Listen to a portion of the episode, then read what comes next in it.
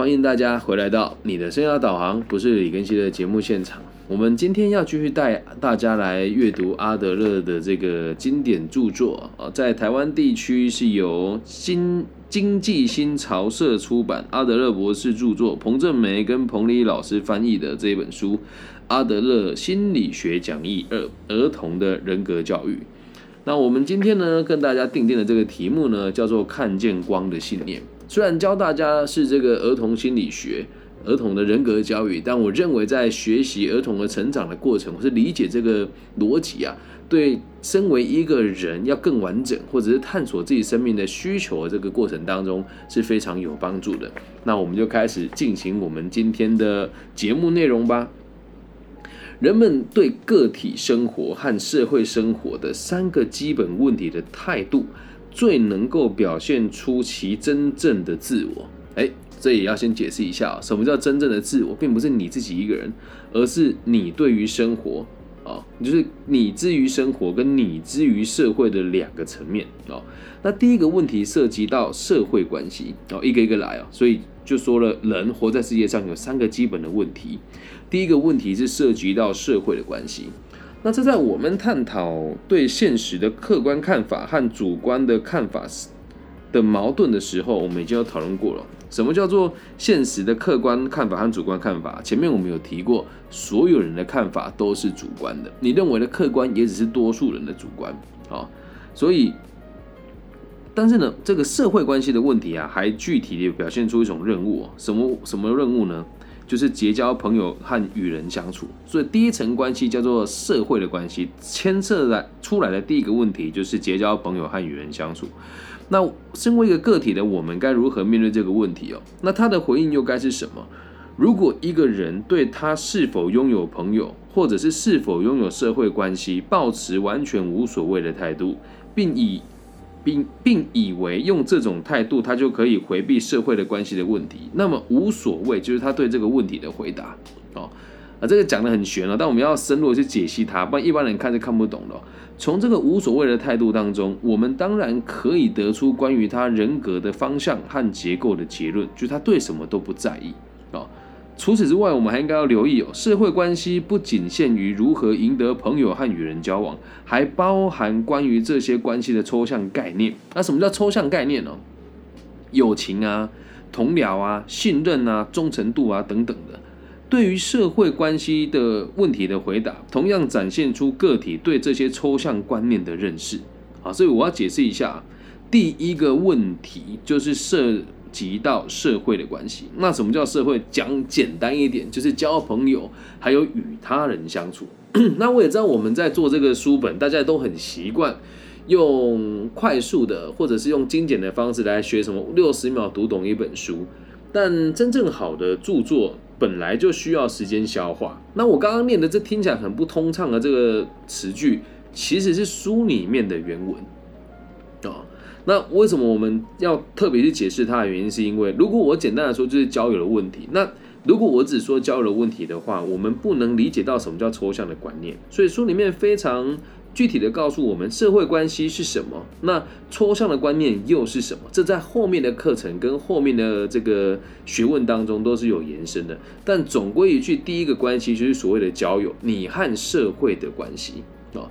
那接下来第二个基本的问题哦，涉及个体如何投入和运用自己的一生，也就是说，他想要在普遍的社会分工当中扮演什么样子的角色。如果社会关系的问题，也就是我们刚刚讲的第一个问题了哦，是由一个以超越自我的你和我之间的关系决定的时候，那现在第二个基本的假设就是人和世界的基本关系啊。那什么叫你和我的基本关系呢？就是我们讲的人与人之间，这叫朋友嘛。接下来人与世界的基本关系就是指的是我和人群啊。所以第一个是你我之间，第二个是我和人群之间。如果我们把世界上所有的人都压缩成一个人，那么他势必与世界有所关联。他希望从这个世界得到什么？就像对第一个问题的回答一样，第二个的基本问题及个体的职业问题。所以三个问题是你我之间的决定，这个叫做朋友关系。接下来讨论的是人与世界的关系，也就是由你的职业来做决定的，并不是个体单方面的或是私人的问题。而是一个涉及人与世界的关系的问题。哎，不要怀疑啊，不是我去老舍哦，是这就是我们要探讨人与世界的关系，而工作的本身就是我们与这个世界的关系。我们先把它讲完，再做我个人的解释哦。那这种关系并不完全是由个体的个人意志所决定的，职业成就的取得并不取决于我们的个人意愿，而是源于客观现实的关系。因此，个体对于其职业问题的回应及回应的方式，很大程度的反映出他的人格以及对生命的生活态度。那这里要解释一下啊。我觉得我在读这段的时候感触特别深了。我原原本也没有想过，就是做儿童教育会让自己有这么多的反思。职业的成就的取得，并不取，并不是取决于我们个人的意愿。这里讲的很深哦，所以要花一点时间哦。就像我们在佛学里面所说的，呃，佛说，呃，这个世界没有一个人是我超度的。如果佛说是我超度，那我就不是佛。然后概念也就是这个样子，要做什么不是我来定义自己，那为什么我要超度你？是因为这个社会上有人在地狱里面嘛？所以我要做什么？佛看似是自由，但其实他也是被社会整体所决定他该做什么事情。所以这个人与世界的这个交交交替，或者人与世界之间的关系，其实来自于我们的身不由己。而在社会当中的身不由己，其实某种程度上也是自由的。就像你现在做什么工作，你真的能够跟自己说这是依照我个人意志跟自由去决定的吗？没有，是因为你配合了这个世界。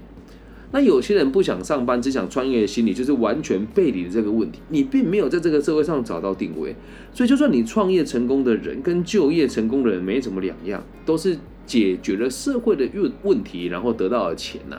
好，所以第二个问题是人与世界的关联哦。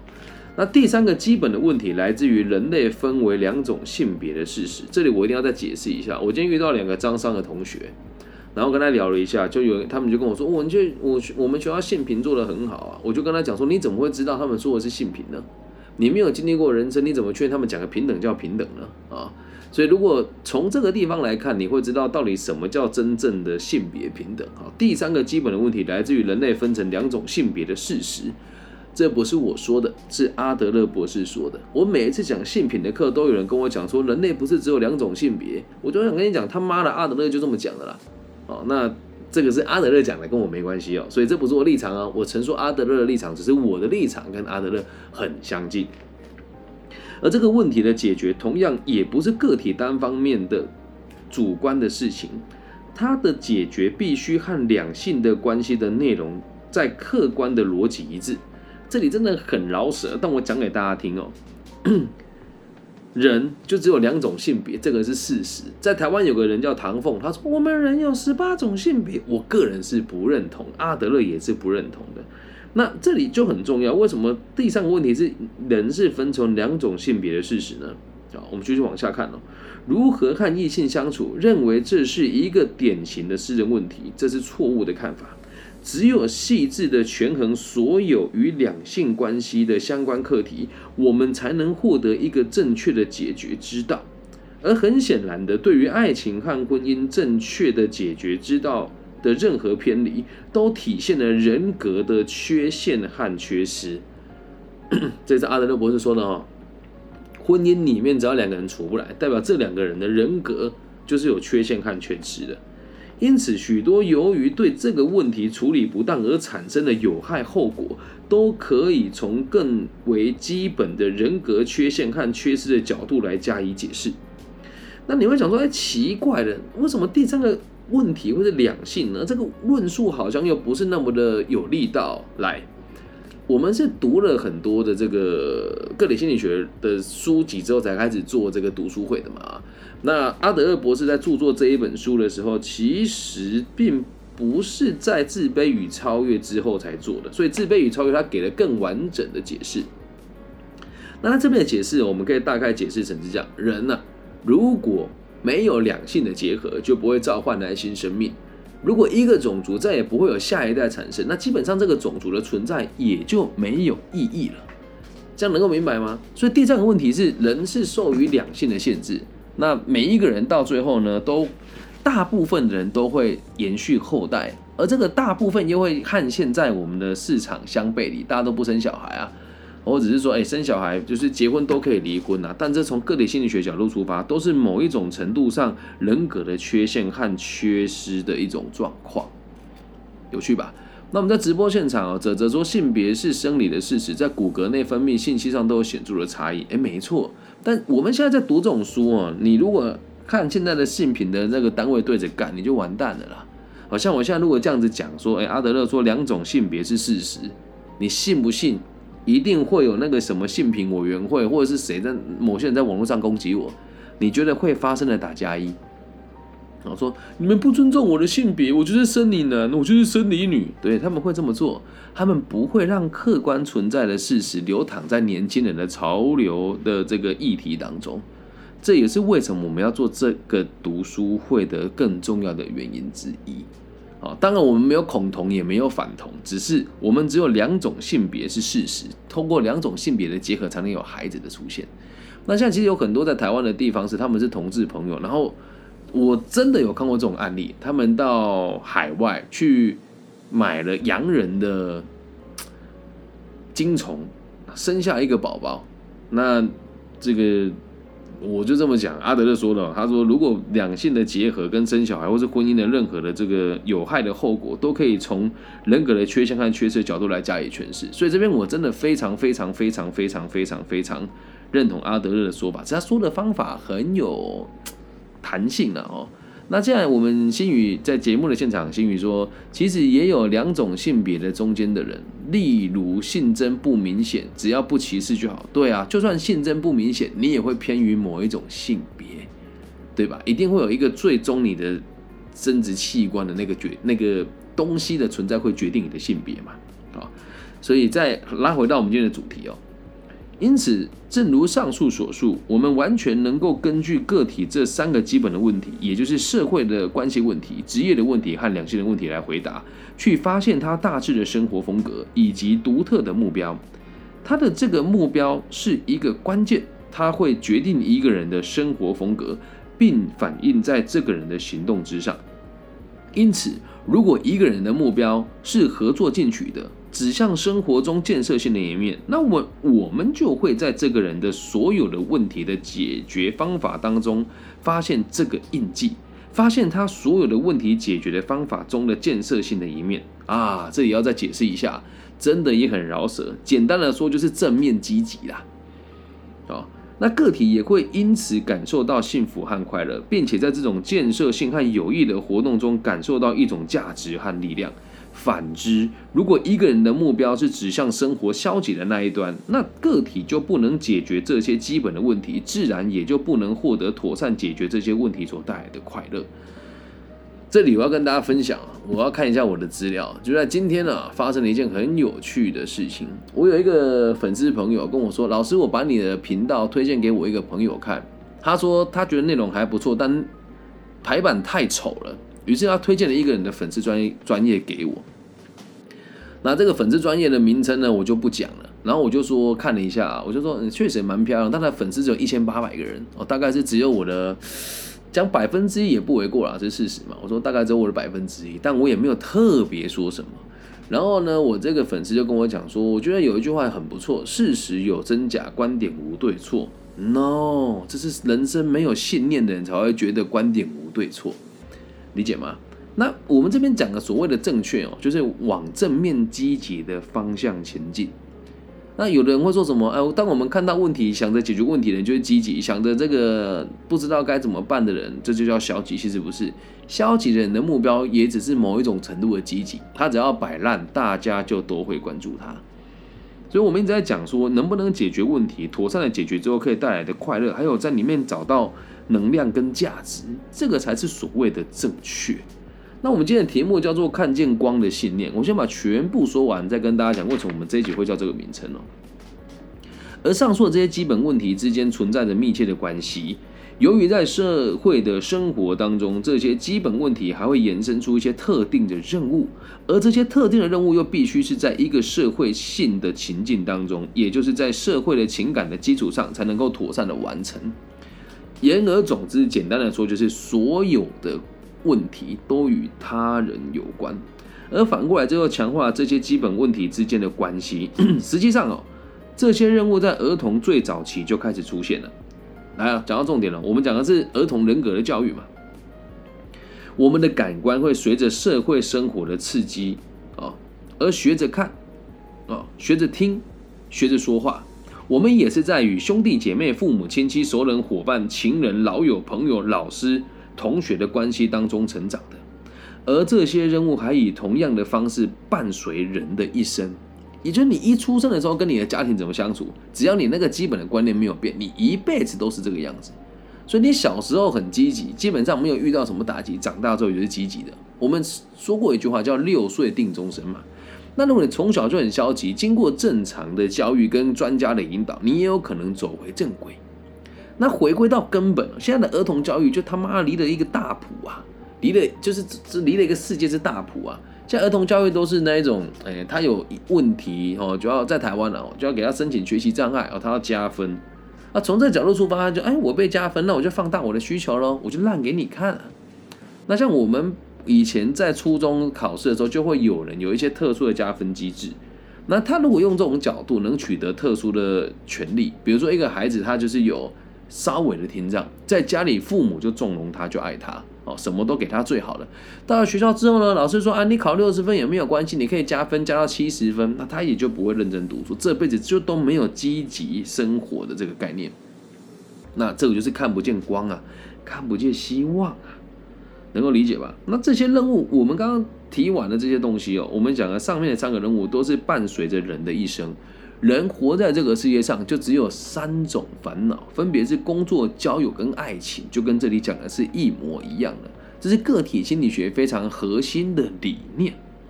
那不管是谁啊，脱离了和同伴的社会接触，谁就注定要失败。哇，这句话讲的很好。如果你周遭的人没有，你周遭是没有人的，你人生就是失败了。一个人如果活到你很年长，身边都没有人，就代表着你的教育是有问题的。你养育过的人不会感激你，那就是你的责任。这不是要苛责人家，或者是你到了这个年纪，没有人愿意关心你，那也就是你的责任啊。那没有人关心，如果你过得开心，那倒无所谓。可是只要你的出，你你在这个社会上没有人关心你，你也不关心别人，本质上你就是失败的，因为你对这个社会没有什么贡献啊。可是反过来讲，如果一个人在工作上很成功，却没有朋友，诶，那你就要知道哦。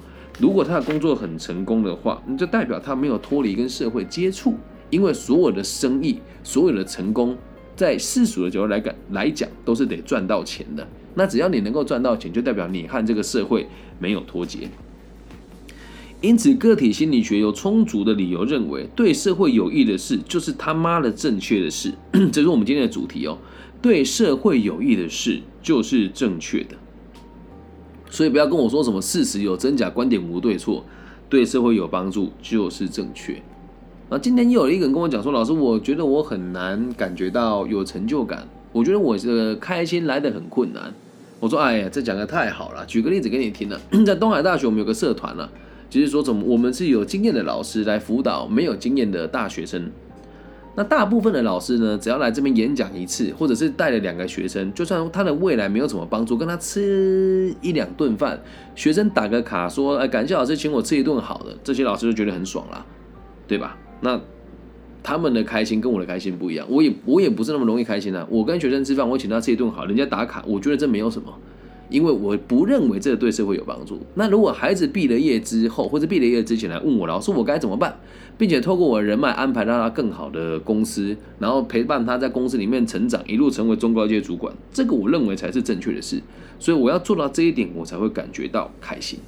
那有时候你随着你对自己越来越严格，你会觉得好像开心越来越难达到。但你要记住一件事，这就是你在成长，跟你正在学着成功嘛。所以记得要对社会有益的事才是正确。如果你爽感觉到开心的事情对社会无益，那就是不正确的事情。儿童人格就要从这个地方的核心理念去教他，教他如何看见光，看见希望啊！只要是有能力帮助别人，这个就叫光。只要你能够感觉到别人愿意帮助你，这就是希望。那对社会的规范的任何的偏离，都可以视为对正确之道的偏离，并将。与客观的法律及现实的客观必要性的发生冲突啊。简单来说，就是如果你做的事情对社会是无益的，基本上百分之八九十就是违法的，或是违背善良风俗，或是违背道德的。而这种与客观现实的冲突，将会使人的行为产生明显明显的无价值感，而这种冲突也会引起受害者同样或更强烈的报复。最后，我们不能遗忘，对社会的规范偏离，还违反了人们的内在的社会理想，而我们每个人都有意识或无意识的怀有这种理想。什么意思呢？我们。都会在不自觉当中去想要让每一个人都过得更好。那一旦你一不小心踩错那一步，反正一步错万步错嘛，就像常常会有这种案例啊。我爸妈小时候不疼我，长大之后我哥哥也不疼我啊。我去上班的时候，老诶上学的时候，老板老老师也不疼我。我去上班之后，老板跟同事也不疼我，无价值感啊。而这种人就会引起内心强烈的报复哦，所以。这样子的人就是对社会的规范的偏离，然后还违反了我们内在的这个原本的思想，就会让我们越来越没有价值感。而如果我们没有做到对社会有帮助，或者没有感觉到社会对我们是有支持的，能够协助我们的，那我们就会在不知不觉当中想要破坏这一切。由于个体心理学的积极强调，把每个儿把儿童对社会的情感的态度看作是其发展的指标，因此个体心理学很容易。确定和评价儿童的生活的人生风格，因为一旦的儿一旦儿童遭遇到生活的问题，他就会在这种考验当中表现出是否准备充分，也就有点像被测试了哦。换句话说，我们可以从中看出他是否拥有社会情感，拥有勇气和理解力，是否追求对社会普遍有益的目标。然后我们就会发现他向上努力和的方的方式和节奏。发现他自卑感的程度和社会意识的的发展的强弱，这些东西交织在一起，相互关联，形成一个有机的、不可分裂的统一体，就是个体。简单的说，就是一个生命如何融入社会，如何和社会相处，而这个统一体是不可分的，因为人是复杂的嘛，会有各种不同的层面嘛。那你这个不可分割是暂时的。一旦你发现有缺陷，或者是有新的价值观进来，这个个体就会重建。哦，这个讲的有点悬了哈。简单的说，就是我们有这么多问题放在一起的时候，我的每个行为重整起来的这个我才叫完整的我，叫统一的个体。原则上是不可分割的。但如果这个个体自己发现有缺陷，或者是有新的观念被放进来，你就会重新再重整这个个体的价值观。很有趣吧？啊，讲有点抽象啊。那我们现在先听一下我们的这个来宾哦。有人说开心等同快乐吗？是啊，就是正面的情绪嘛。会有人快乐不起来，但因为生活小事而开心吗？没有，因为小确幸就拿来骗人的。如果你会有小确幸，就代表你的生活对社会是没有价值感的。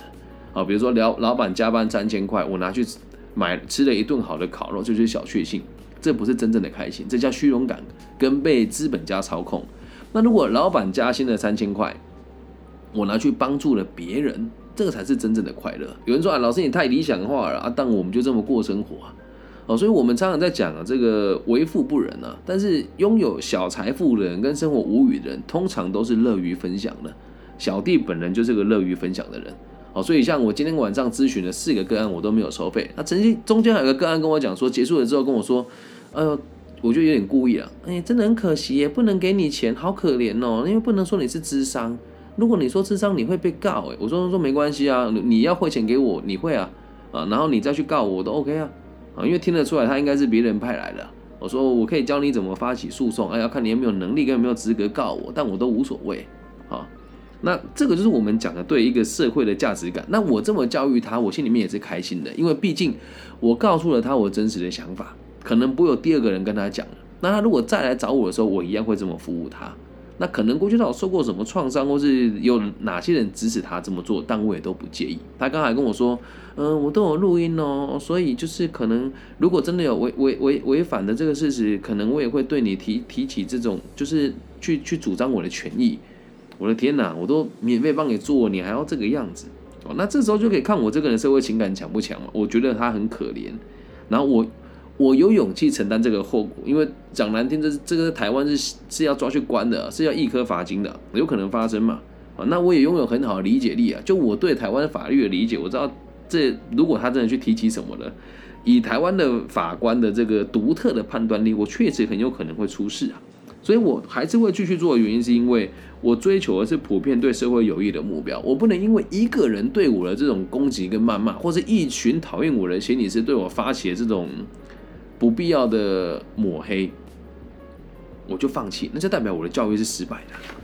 为什么？我拥有看见光的信念呢？啊，那再举个例子给你们听啊，今天。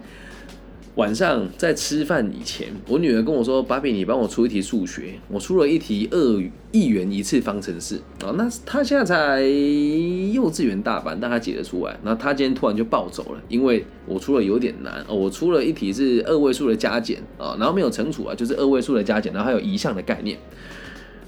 他算到这一题，那我出了十五题就哭了。我不要算，我不要算，突然大哭爆哭，我也吓到。我从来没有看过他这么崩溃。我不要，然后开始把考卷揉掉，就整个暴走。那在这个地方啊，为什么我今天特别提出来讲？因为我个人认为我们的教育是成功的，因为啊，当时是要吃饭的时间的，他如果一直哭闹，全家都不能吃。所以他拥有社会的意识嘛，他知道这个时间点哭闹是不对，但还是哭闹了一下子了哦。然后哭闹完之后，我要比对书里面内容来讲才会有才会有力道哦。这个是社会情感，然后再来他有没有勇气啊？他说他不不要再算，当下是一直说他再也不算了。可是吃饭的时候，他跟我讲说，我明天想要再算算看哪一题，我想要突破它。为什么？他有能力理解。就是我叫他做这件事情的目的，并不是为了打击他，而是为了让他能够学习更多的知识跟技能，同时他也会有办法在透过数学练习当中拥有更好的理解力。你不要跟我说什么你是虎爸啊，没有，他自己跟我讲他想算了，并不是我要训练他的。那最后这个对社会普遍有益的目标，他最后跟我讲说：“芭比，我不哭了。如果我学会了这个之后，接下来如果有弟弟妹妹出生了，我也可以教他。”就是完整的儿童的人格啊，让他看见光的信念，让他相信自己对社会是有帮助的，能够理解吗？呃，我知道讲的有点深了哦，那毕竟是在网络上开课，讲一句更坦白的，反正也无所谓。会在网络上听课的人，大部分的素质也都不是很高，所以我的听众一定不会很多。不要再攻击我了，我说的是事实了啊，因为大家都喜欢看那种似是而非的言论啊。那反正我也无所谓，在大学教书，本身是做企业管顾的。那今天你说我没点情绪呢，也会有啦。帮大家免费做咨询，还要这样被人家扬言说要告我，我觉得 OK 啊。啊，如果有后续再跟大家分享了。但我个人是觉得应该是不会啦，没有那么蠢啊。但我也不会对这个听众朋友做什么事情，我只觉得他也需要真的学习个体心理学，好吗？好，那接下来呢，下下一集要跟大家讲的就是进入了人格的统一性，书会越讲越深，所以如果你有听不懂的朋友，就可以往前追溯我们的集数。那我们的这个节目呢，基本上是直播的。那这一集直播的现场是五月三十号，那我会在台湾地区时间七月二十四号中午十二点更新这一集啊。所以我的直播现场的频道跟 Pocket 是有落差的啊。那不管在哪个地方听到，如果你听了之后喜欢，或者是有想要跟我交流，都可以找我。我的名字叫李更新，木子李甲乙丙丁戊己更新的更，王羲之的羲，可以透过 Facebook、Instagram、IG 等等地方来跟我联系。大陆地区的朋友可以透过微信来加我哦，我的微信号叫 B 五幺五二零零一哦，B 五幺五二零零幺啦。那也希望大家如果听到我的节目有一点收获，可以分享给别人啊。那如果别人跟你说啊，这个节目没有什么美感，或者说哎觉得这个节目的设计不是很好，你就告诉他，好的东西是不需要包装的啊。那如果你需要包装才要学习学问的话，你看《火影忍者》看《咒术回战》就好啦，对吧？今天我也觉得这种想法有点偏激啊，但是也确实是啊。如果你是为了看好看的东西，你觉得那个东西才叫美的话，我基本上也很难撼动你的根本的理念。我做的是教育啊，我做的是知识的传达，我做的是对社会有益的事情。至于美丑嘛，这种东西也很主观，所以也请大家尊重我对我的学问的主观啊。喜欢听就来。那如果你真的觉得他做的不是很好，我做的不是很棒，你想帮我解决，当然 OK。因为所有的事情都只有我一个人做，在这边也欢迎各位志工朋友加入，反正都没有人捐款给我嘛，你们当当义工，如果愿意的话，其实还不错啊，我会更轻松一点。好。感谢大家今天的收听，如果也喜欢的话，这一本书我应该会分成七八十集把它讲完哦。那就这样咯，希望我们节目的存在对社会有更多安定的可能性。我爱你们，大家晚安，拜拜。